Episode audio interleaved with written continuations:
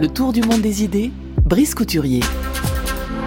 Bonjour Brice. Bonjour Florian. Culture européenne, civilisation occidentale, voilà des notions qui font débat dans le monde intellectuel. C'est votre sujet cette semaine. La culture européenne, la civilisation occidentale sont-elles des choses du passé? Ou pire, une ressource idéologique destinée à imposer la domination des hommes blancs sur le monde? Les universités américaines ont été le théâtre d'intenses polémiques à ce sujet il y a déjà bien des années. À Stanford, en 1980, la réintroduction d'un cours de Western Thought, pensée occidentale, avait provoqué une véritable guérilla idéologique sur le campus. Des étudiants avaient manifesté, certains s'en souviennent peut-être, au cri de Hey, hey, ho, ho, Western culture got to go. La culture occidentale doit fiche le camp.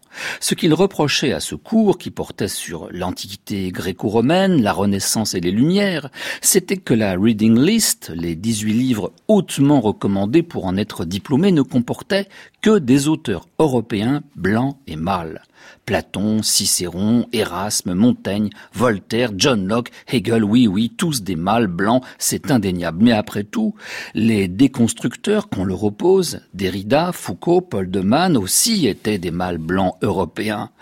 En 1988, le Sénat de cette université, son instance dirigeante en matière de programme, a voté le remplacement des 18 livres fautifs par d'autres dont les auteurs étaient nécessairement des femmes, des personnes de couleur ou appartenant à une minorité. Et l'intitulé du cours, Pensée occidentale, a été jugé, je cite, inapproprié, anachronique et provincial. Il a donc été remplacé par un autre intitulé Culture, idées, valeurs et les dirigeants de Stanford ont recommandé aux enseignants qui en sont chargés que soit, je cite, discuté dans le cadre de ce cours avec une attention particulière les questions de classe, de race et de genre. Voilà qui était admirablement progressiste et politiquement correct. Et c'est devenu la norme dans la plupart des universités américaines.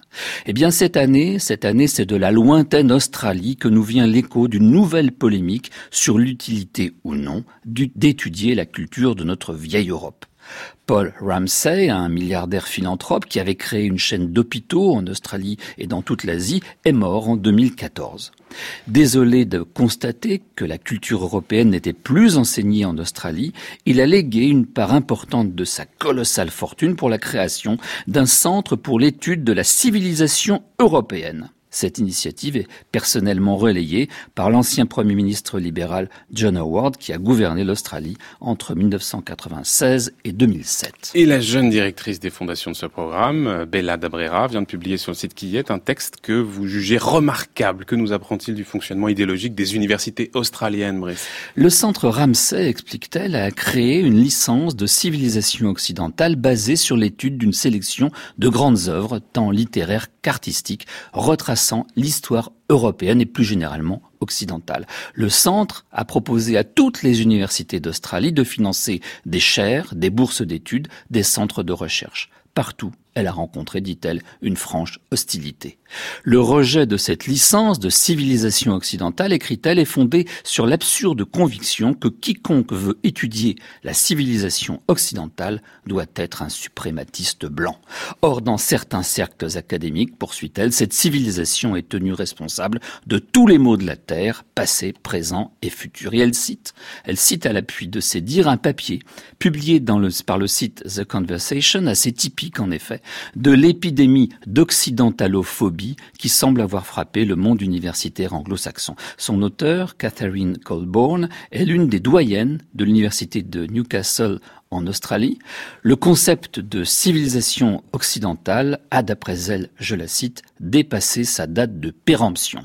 Premier reproche à lui adresser, c'est donc d'être tout simplement démodé, et elle l'écrit. Selon elle, il a été forgé, ce concept, et imposé au savoir universitaire après la Seconde Guerre mondiale, parce que les anglo-saxons qui l'avaient gagné ont voulu alors réaffirmer leur domination sur le monde en prétendant que leur culture était celle qui plongeait le plus loin dans le passé.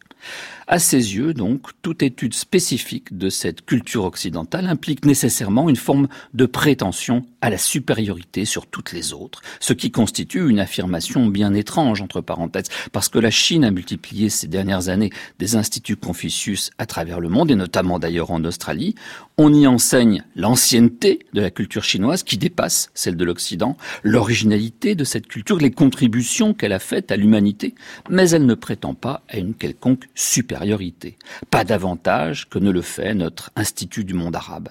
Il est donc parfaitement loisible d'étudier les cultures dans une perspective excluant toute idée de hiérarchie et sans prétendre servir de modèle universel. Pourquoi, pourquoi la culture occidentale ne bénéficierait-elle pas de la même légitime curiosité?